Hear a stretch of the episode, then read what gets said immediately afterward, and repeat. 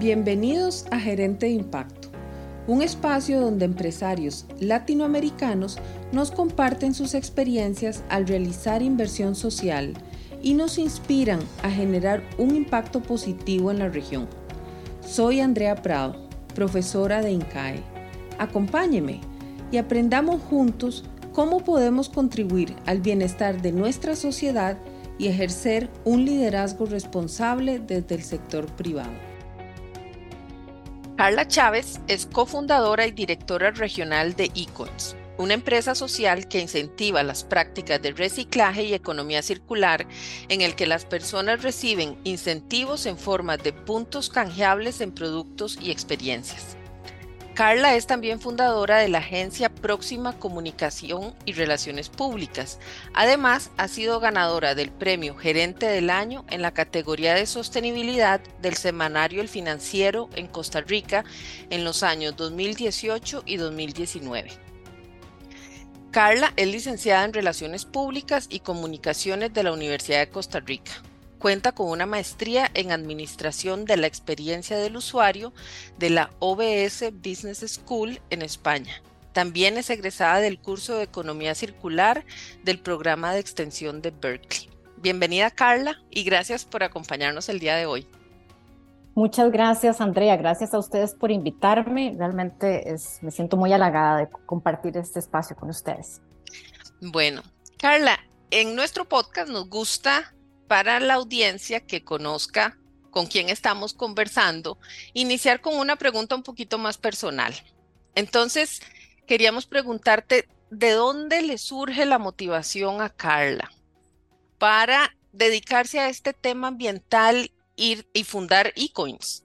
Bueno, para mí es muy curioso que, que caracterices esa pregunta como personal, porque tal vez para mí es la pregunta más empresarial del mundo, desde mi punto de vista. Es como que le preguntaras a alguien por qué produce con calidad o por qué una empresa brinda servicio al cliente. Eh, yo creo que la sostenibilidad es lo que la calidad era en los noventas, eh, que empezó todo un proceso de estandarización y entonces nos hacíamos ISO 9000 y luego pasamos a hacernos ISO 14000 introduciendo algunos temas también de carácter ambiental en el cuidado de los recursos. Entonces, realmente yo no soy ambientalista, no me considero ambientalista, me considero una empresaria, una comunicadora, eh, me gusta el emprendimiento social, creo fielmente en que los negocios, como decía Stephanie Smith Heine, eh, no pueden prosperar en sociedades que no son prósperas, que no están bien. Y realmente, don Estefan, eh, que tiene relación con el INCAE, fue una de mis, de mis motores o de mi inspiración allá por 1996, que yo empecé a trabajar en comunicación, porque fue el grupo Amanco, que pertenecía a la familia Smith Heine, fue uno de mis primeros clientes y fue cuando llegó a Costa Rica adquiriendo otras empresas de construcción. Y leer de lo que don Estefan pensaba, para mí tenía todo el sentido. Tenemos que hacer prosperar las sociedades para que haya gente consciente, educada, sana y con capacidad de compra para que las empresas reciban todo eso y devuelvan a su vez más y más y se crea un círculo virtuoso. También tengo una influencia materna, mi mamá es artista, es escritora y entonces mucho de su obra eh, está en la belleza de la naturaleza, se inspira, la retrata eh, y, por supuesto que ahí hay genéticamente y, esa influencia de ella tiene que estar por ahí en alguna parte de mi ser, pero yo lo veo en, el, en función de los negocios. No podemos tener negocios exitosos si no integramos no solo lo económico, lo social, lo ambiental, sino también lo ético e incluso lo espiritual. Me encanta, estoy totalmente de acuerdo que es un tema holístico, pero ve qué interesante que mucho viene o de la inspiración de tu mamá o ese primer contacto con, con Amanco o con la filosofía de don Estefan, digo, que es ¿verdad? bastante fuerte, todo el mensaje, incluso en INCAE, es un antes y un después. Dicen que cuando el alumno está listo, el maestro aparece.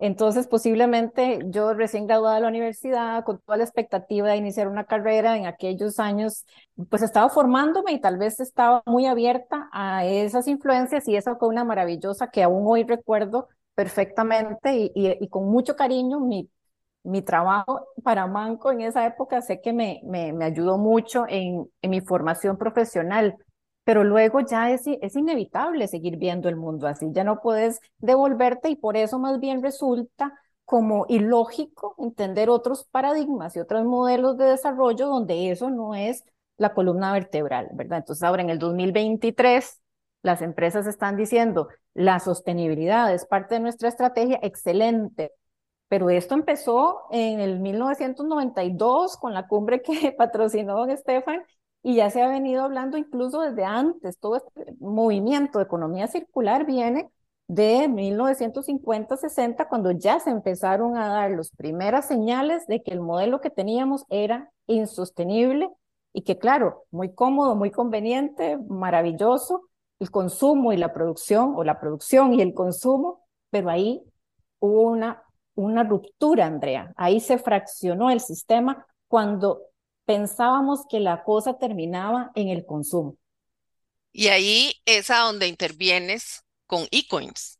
Entonces, compartamos ahora el modelo de operación de eCoins. ¿Qué es eCoins? ¿Cómo funciona eCoins? ¿Y cómo hacemos de eCoins una empresa social? Bien, yo, yo fundé Próxima Comunicación, que es mi empresa de asesoría en relaciones públicas hace 18 años.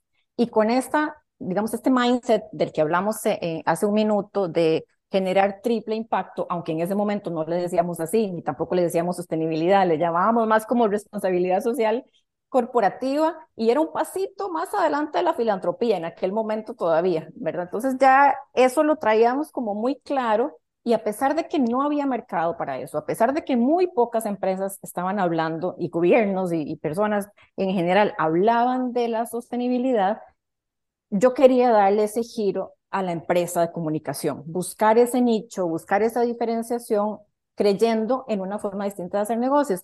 Y entonces, un año tras otro, Andrea, nos llamaban empresas de consumo, empresas que querían hacer sus campañas de reciclaje. En ese momento era, hagamos una campaña porque necesitamos más papel para nuestro molino, hagamos una campaña para levantar nuestro perfil ambientalista frente a los consumidores porque tenemos mucho plástico en el mercado. Y entonces empezamos a recibir solicitudes de hacer campañas y eso pasó año tras año tras año y después de 10 años de hacer estas cosas y de experimentar y de buscar innovación y de mantenerlos vivos, Lucila, mi socia, que ya en ese, en ese lapso apareció Lucy, que, que es mi socia, dijimos, aquí hay una oportunidad de negocio porque no puede ser que estas empresas nos pidan lo mismo todos los años y todas lleguen solitas y todas lleguen a invertir y el otro año tengan que volver a empezar de cero. Y entonces dijimos, hagamos algo que permita que eso sea un continuo, que sea un sistema, que no sea un one shot, una ocurrencia, sino que sea un sistema donde cada quien llegue cuando quiera, que se integre sin importar la madurez que tenga en el mercado, sin importar la razón que lo lleva a hacer esa campaña, porque para algunos podía ser imagen, para otros podía ser voluntariado con una comunidad y para otros podía ser recoger materia prima para sus procesos productivos. Entonces las motivaciones y los drivers eran muy diferentes, pero al final el resultado era hagamos una campaña y gastemos un montón de plata y llevemos a la gente a que haga ciertas acciones. Entonces, eCoins, que en aquel momento se llamó Ecolones, fue nuestra respuesta empresarial a dar sostenibilidad a esa necesidad de, de nuestros clientes. Y así lanzamos Ecolones en el 2018 con una absoluta ignorancia de lo que nos estábamos metiendo, Andrea, porque la verdad es que a pesar de 10 años de estar haciendo campañas, éramos unas ignorantes de la industria del reciclaje. Y de estos cinco años desde que lanzamos, ahí sí yo te puedo decir que ahora sí entiendo un poquito más de qué se trata esto, entiendo la industria, entiendo los participantes, entiendo las cadenas de valor, entiendo las distorsiones, entiendo la mafia, entiendo las desigualdades, entiendo muchas cosas que aún pues tengo que seguir aprendiendo como todo, pero ahora eCoins, después de ser de colones, pasó a eCoins es un sistema realmente que está listo para brindar ese, ese valor que inicialmente ideamos cuando lanzamos eh, muy inocentemente en el 2018. Ahora, en el 2018, entonces, ustedes se constituyen como el primer programa de economía circular. Y el programa, ese sistema del que hablas, premia el compromiso de las personas con el reciclaje a través de descuentos y promociones en artículos de salud, de moda, alimentos, turismos y otros. O sea, el, el modelo captura tanto clientes, que son las empresas, como los conecta con usuarios que están comprometidos con el reciclaje. Entonces, ese modelo, eh, si no lo puedes explicar un poquitito más y además, entonces vemos, los usuarios reciben descuentos y, y promociones que reciben las empresas. Muy bien, eCoins se sustenta en la necesidad de conexión de la que hablamos anteriormente. Cada empresa haciendo lo suyo, pensando que es, ¿verdad? E, este, solito en el desierto, jalando con ese peso y queriendo hacer, digamos que con las mejores intenciones, pero sin conectarse con su ecosistema.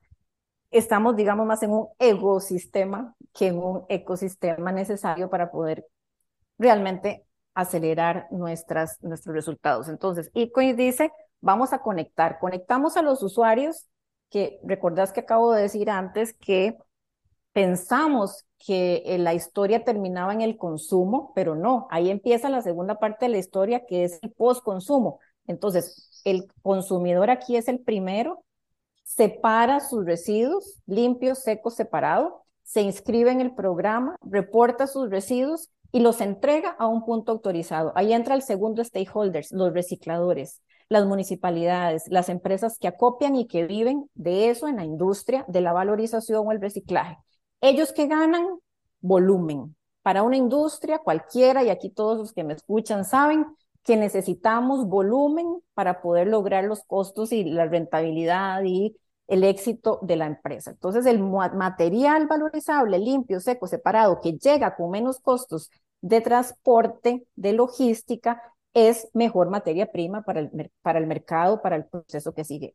Luego están los municipios, ahí también, en, que en Costa Rica por ley les corresponde la gestión de los residuos. Los municipios que ganan educar a su gente y reducir los costos de esta separación y de ese pago de miles y miles y miles de colones que pagamos a los rellenos sanitarios para que nos entierren esos residuos todos los días. Y las empresas son ese último de la cadena que puede ganar según el valor que necesite. Puede ganar reputación, puede ganar una estrella para la bandera azul, puede ganar educar a sus, a sus consumidores y a sus colaboradores y sentirlos más cerca de sus propósitos de sostenibilidad. Puede recuperar materia prima también si la necesita. Se necesita papel, aluminio, cierto tipo de plástico. Nosotros hacemos que ese volumen llegue a ese lugar correcto. Y entonces, consumidor, entrega al reciclador, y la empresa facilita generando esos recursos, hace que el sistema funcione de forma que es un motor que no para, porque la industria no para. Necesitamos recursos que salgan de el consumo al postconsumo y retornen lo más rápido posible a la producción. Tenemos cadena de suministros afectada después del COVID, tenemos escasez de materiales, precios carísimos, inflación, crisis en China, crisis en Rusia. ¿Y los materiales de dónde están viniendo? ¿Y dónde, dónde están los materiales con los que fabricamos? Muchos ya están en nuestras casas, simplemente necesitan llegar a las cadenas de producción correctas para no tener que ser importados como materia prima virgen o tener costos enormes de transformación por la logística reversa. Así es como todas las partes de la cadena se alinean y nosotros, en lugar de estar pagando dinero, lo que estamos es transfiriendo valor. El consumidor recibe el valor del descuento, de la educación, incluso del gamification y de la gratificación de ser parte de algo más eh, sostenible, más agradable, una comunidad que trabaja por algo eh, positivo. Las empresas reciben todo lo que ya he escrito, los municipios y los acopiadores también ganan en el proceso y todo fue una transferencia de valor con los mismos recursos que ya están en el sistema. Excelente. Ahora, yo soy una fiel usuaria de eCoins. Hace, yo creo que yo empecé con ecocolones, con ecolones. Em, y me encanta, me encanta el acumular los, puntos cuando uno entrega y utilizarlos cuando puedo utilizarlos. Ahora, ir creciendo. Es, para que esta iniciativa crezca, tenés que crecer la base de usuarios, la base de personas que como yo se entusiasman por ir acumulando y reciclar su postconsumo. ¿Cuáles son los retos de ir creciendo con los usuarios individuales, ¿verdad? Porque eso conlleva mucho proceso como de, educación y además los usuarios estamos muy fragmentados. Así es, Andrea, y estamos muy mal criados por las empresas. Estamos súper mal eh, acostumbrados a lo que las empresas nos han instalado como el éxito. O como, ok, yo gano puntos, gano millas, pero porque compré un montón y porque gasté un montón y porque me endeudé un montón, entonces tengo muchas millas, claro, pero ese es el consumo de tu tarjeta, no es por otra cosa. En este caso, nosotros estamos buscando hackear lo bueno de la economía lineal o de esas prácticas que ya son habituales en el consumo para moverlas amorosamente, digamos, hacia la economía circular, dando los incentivos. Aquí mucha gente dice que es mejor el, el garrote o la zanahoria, ¿verdad? E, e, e, educar a la gente por las buenas o con el castigo, con la multa o con el premio. Pues nosotros estamos apostando al incentivo, al incentivo de limpio, seco, separado, separa, gana y canjea, haces tu trabajito en casa, reportas a nuestra plataforma y vas a ganar puntos. Esos puntos los puedes canjear por descuentos, promociones o los puedes acumular y tener una colección de millones de e-coins porque es parte de tu trabajo y, no pasa nada. Pero ojalá los canjes, porque ahí está la otra parte también del valor. Esos canjes son 75% de las 200 empresas aliadas, son pymes, son pequeñas empresas que están usando Bitcoins también como una forma de darse a conocer en un mercado responsable y un mercado cautivo que valora las cosas que están haciendo y que quiere apoyar también a los emprendedores. Entonces, para que funcione, claro, es el huevo la gallina, ¿verdad? Lo decimos siempre. ¿Qué necesito? ¿Muchos usuarios para que las empresas quieran apoyarnos? Sí, claro. Pero que haya muchos usuarios necesitan que las empresas tengan promociones y tengan eh, ofertas y descuentos también muy atractivos. Entonces siempre estamos jugando con la balanza de hacer innovación. Aquí es, es nuestra bandera, ¿verdad? La innovación, hacer cosas ojalá muy locas y muy salidas de lo normal para llamar esta atención como por ejemplo pasar de, pasar de descuentos a los sorteos, que fue una innovación que agregamos durante eh, la pandemia, sobre todo porque la gente acumuló muchos y muchos iconos y no, no tenía necesidad de cambiarlos y los estaba solo coleccionando y necesitábamos que esto los gastara, porque si los gastas te dan ganas de tener más y tener más e-coins es hacer separación y otra vez entrar en el círculo virtuoso. Entonces, los sorteos, por ejemplo, es algo que hemos aprendido en la economía lineal y que hemos introducido, o el e-coins en casa, que también introducimos eh, eh, en la pandemia cuando se cerraron todos los centros de acopio y las calles y todos estábamos encerrados y no queríamos perder la educación de la gente durante ese tiempo. Entonces, es cómo hacemos para mantenernos creciendo, poner cosas en práctica y probar y escuchar a nuestras audiencias y estar dispuestos también a arriesgar y equivocarnos y a volver a intentar al día siguiente. Carla, te voy a retomar lo que dijiste, el e-coins en casa. Así rápido, ¿qué es e-coins en casa? Pues fíjate que cuando llegó la pandemia y todos estábamos de, con el pelo parado, ¿verdad? No sabíamos si todos nos íbamos a morir, si el mundo se iba a acabar, si, si, o si era una cosa de uno o dos meses, como también decían algunos, ¿verdad? Era absoluta incertidumbre lo que sí fue cierto es que no podíamos salir de la casa y el modelo existente de eCoins de entregar en los centros de acopio, de ir a entregar en los puntos, se hacía inviable de la noche a la mañana. Solamente algunos centros permitían eh, dejar cositas, pero no interacción con los recicladores porque había un riesgo de contaminación. Entonces, rápidamente nos reinventamos y ofrecimos un sistema donde vos tomás la fotografía de la separación de los residuos en tu casa y nos la envías a nuestras redes sociales, a nuestro WhatsApp, a nuestro Messenger de Facebook, o sea, alguna comunicación con nosotros y nosotros te damos los puntos porque hiciste el comportamiento deseado. No nos importa si es una bolsita chiquita porque sos una persona que vive sola y genera pocos residuos o sos una familia muy consciente que genera pocos residuos, o si sos un restaurante que está sacando todo lo, el, el, consumo de su día anterior de los clientes. Entonces, es el comportamiento lo que nosotros estamos premiando. Y mira, Andrea, un impacto muy grande que hubo en la pandemia positivo fue que empezamos con 25 municipalidades o, teníamos relación con 25 al inicio de la pandemia, y al final teníamos relación con 71 municipios, o sea, triplicamos o casi que más nuestra relación municipal porque los, ellos entendieron que había que ejercer rápidamente el cambio hacia la recolección diferenciada y crearon las rutas. Un día pasan por el reciclaje y otros dos días pasan por el material tradicional eh, de desecho. Y entonces eso hizo que se acelerara esta recuperación de material y Coins en Casa ayudó a que fuera un instrumento para no perder la motivación. Claro, porque entonces yo puedo separar, te mando la información y le puedo entregar al camión de la municipalidad. Ahora, esos son los retos de aumentar la base de usuarios, de personas que entregan su postconsumo. ¿Qué retos o qué has aprendido, qué ha funcionado para aumentar el número de empresas que trabajan con ustedes? Bueno, posiblemente ese es uno de los mayores aprendizajes en estos años. Primero, creo que las empresas que dieron su primer sí cuando lanzamos esta iniciativa, que debo, decir que no fue nada fácil, que tuvimos como dos años de, diseño en nuestras cabezas y en nuestras libretas y empezar a tocar puertas y tuvimos muy, mucho rechazo porque no entendían cómo la gente iba a hacer esto de separar y de limpiar sus residuos. Decían que eso era inviable. Entonces, que lo hiciéramos y que nos deseaban mucha suerte y que cuando estuviéramos lanzados ahí ¿verdad? No, los llamáramos cuando ya hubiéramos resuelto el problema del lanzamiento.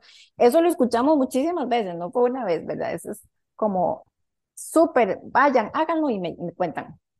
Cuando tenés ese tipo de relaciones necesitas confianza, necesitas trabajar con tus amigos, aliados y gente que crean tus locuras y que sepa que sos una persona coherente, aunque estés intentando cosas que parezcan este, locas. Y los primeros aliados que tuvimos fueron nuestros clientes en la agencia. Gente como Florex, como Doña Silvia, gente eh, como el Banco Nacional, eh, en aquel momento nos apoyó también Cuestemoras, nos apoyó Kimberly Clark. El lanzamiento inicial fue como un salto al vacío para ellos también y luego ya de ahí empezó a atraer muchas otras empresas que, ojo, nos abrieron los ojos de que había otros residuos que no estábamos considerando. Entonces, las empresas lo que necesitan es como un tiempo, no siempre nuestro tiempo ha sido el de ellos, no, aunque les sonaba interesante, sus sistemas internos o su liderazgo aún no estaba tan alineado con este tema de que los recursos y la economía circular y, y las cadenas de valor y esto todavía no estaba como en su mapa de ruta prioritario y hemos tenido que esperar a que ellos vayan tomando su ritmo y que sus departamentos de sostenibilidad dejen de ser la cenicienta interna que recibe apenas un poquititico de presupuesto versus las, las, las hermanas de Cenicienta este, grandotas, que son los departamentos de mercadeo y de ventas, que sí tienen mucho presupuesto, y hemos tenido que esperar a que eso se vaya alineando para que o se conversen entre ellos o haya un flujo de recursos hacia los departamentos de sostenibilidad y que entonces puedan haber menos em, menos divorcio entre las dos partes, entre el consumo y el posconsumo. Cuando un departamento de una empresa eh, de, mercadeo no entiende dónde está la relación con los residuos de los productos que está vendiendo, entonces difícilmente puedes estar en un plan de economía circular. Cuando lo ves holísticamente y decís, bueno, el postconsumo empieza con el consumidor y va para atrás toda la historia de ese residuo y me conviene recuperar ese material, entonces ahí se alinean los astros internamente y se alinean los presupuestos y tenemos recursos para poder convencer a esa empresa de que entre. Cada vez son más las empresas que se acercan, afortunadamente. Hay procesos de aprobación que son muchas veces larguísimos, ¿verdad? Eternos, sobre todo en las empresas grandes que tienen que escalar y escalar y escalar, porque somos un concepto nuevo, Andrea. Muchas veces nos piden indicadores que no existen para una empresa como la de nosotros. ¿Y cómo yo le justifico cuánto vale la educación de la gente? ¿Cuánto vale evitar un residuo? ¿Cuánto vale una botella menos en el océano? No hay todavía indicadores que nos permitan medir esos impactos. Sí, pero a través de todos de ustedes, de eCoins, aunque no hay algunos indicadores, sí hay otros que les permiten entonces a las empresas contabilizar por lo menos cuánto de lo que están poniendo en la calle están logrando recuperar. ¿Verdad? A través de ustedes. Parte de eso es lo que ustedes, el valor de lo que ustedes le agregan a las empresas, por lo cual ustedes les cobran.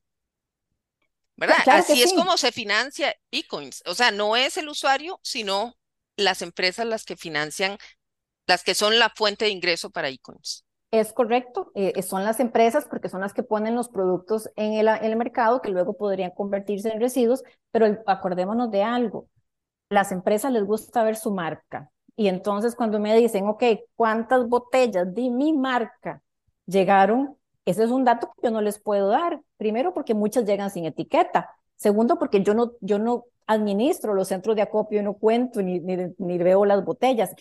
El mundo del postconsumo es muy distinto al del consumo. Y entonces las empresas tienen que entender eso y no me pueden pedir los indicadores que ellos tienen en la venta para el postconsumo. Y aquí hay una palabra clave, Andrea.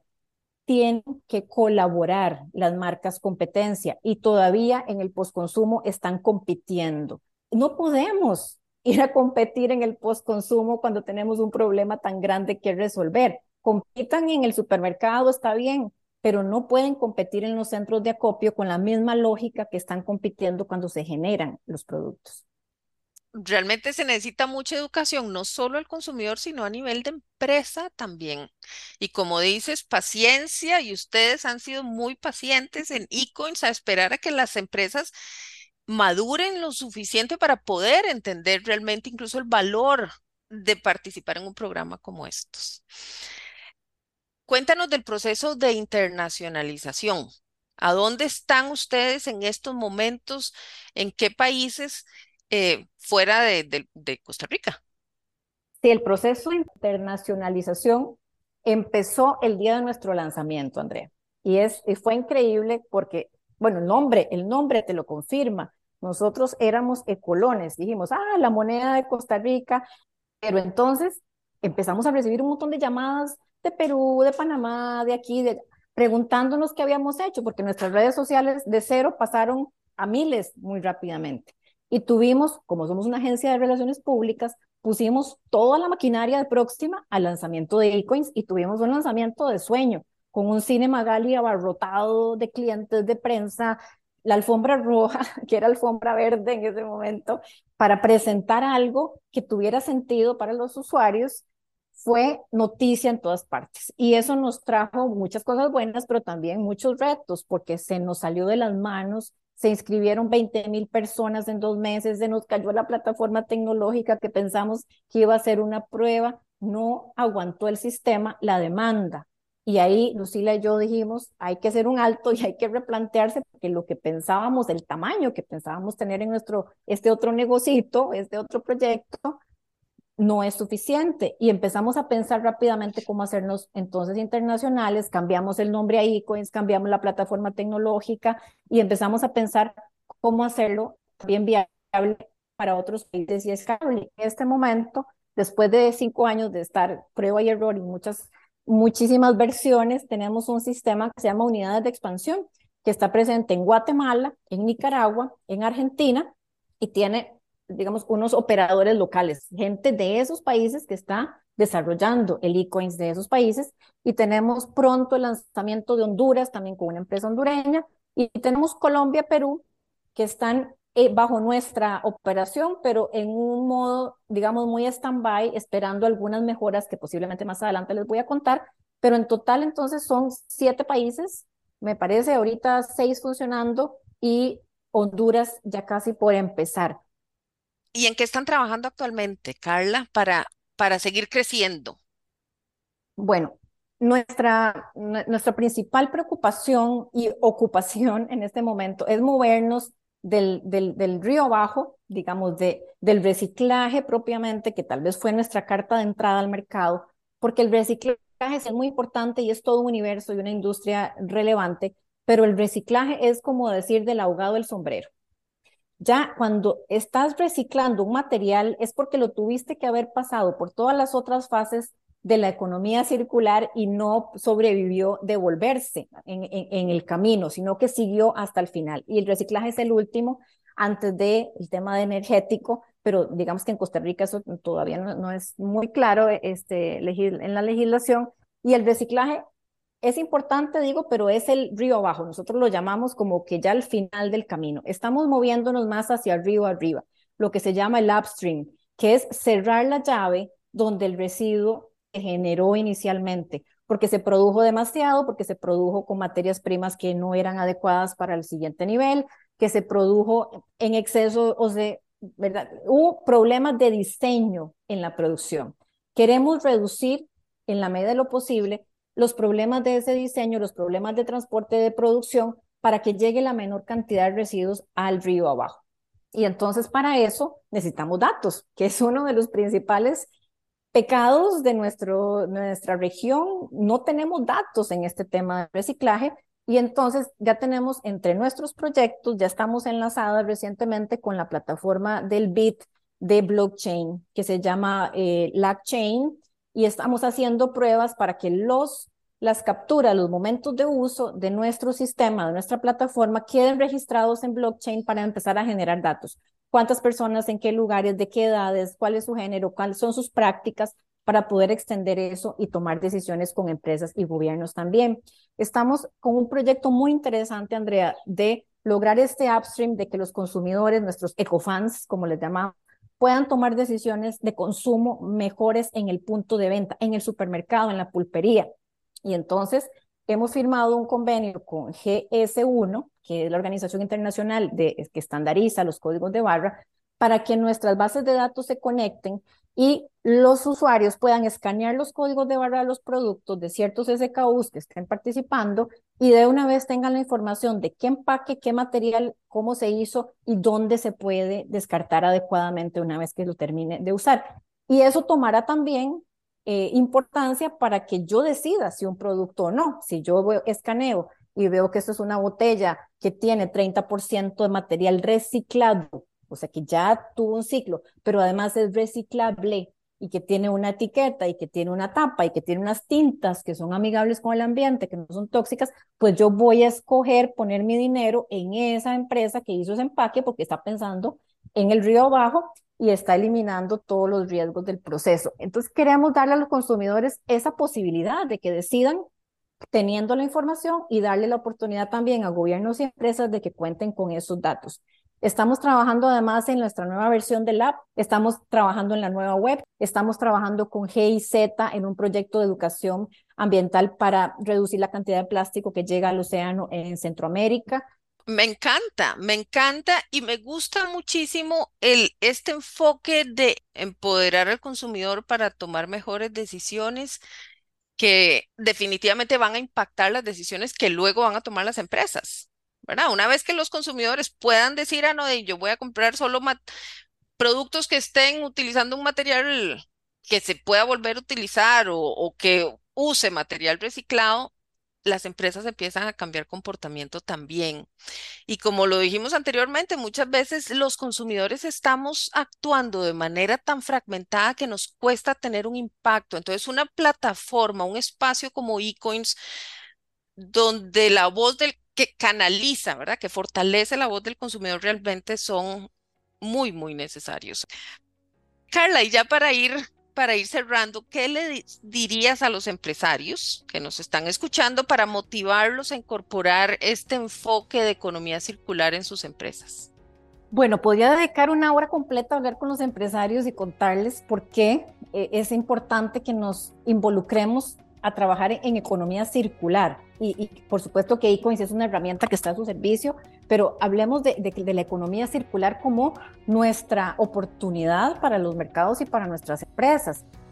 Lo he dicho muchas veces en nuestros múltiples estudios, la realidad que hemos encontrado es que las empresas están llenas de consumidores, los gobiernos están llenos de consumidores, las ONGs, los activistas son consumidores y entonces tenemos la costumbre de hablar como para afuera, ¿verdad? Las empresas dicen, ah, hay que educar a los consumidores, pero el gerente, el CEO, el que toma las decisiones de compra, es un consumidor que está generando un kilo de residuos al día, igual que todos nosotros. Mi, mi mensaje, si algo puede quedar de esta conversación, es hablemos personas, dejemos de pasarle la responsabilidad al otro grupo, a la empresa, ni al gobierno, ni a los ONGs, yo, persona, qué estoy haciendo para evitar mi huella y generar oportunidades usando la economía circular como una herramienta a mi favor y no convertir esto en un tema paliativo que le toca a alguien más. Muchísimas gracias, Carla. En este episodio conversamos con Carla Chávez acerca del programa eCoins y su visión para convertir el manejo de desechos en una oportunidad de negocios. Gracias Carla por participar en el podcast Gerente de Impacto de INCAE. Hasta la próxima. Gerente de Impacto es coproducido por Andrea Prado e Ignacio Sánchez. Este programa es posible gracias al apoyo financiero de la Cátedra Strachan de Filantropía e Inversión Social de INCAE. El primer miércoles de cada mes publicaremos un nuevo episodio. Para escucharlo, suscríbase a Gerente de Impacto en Spotify, iTunes y Google Podcast. Los esperamos.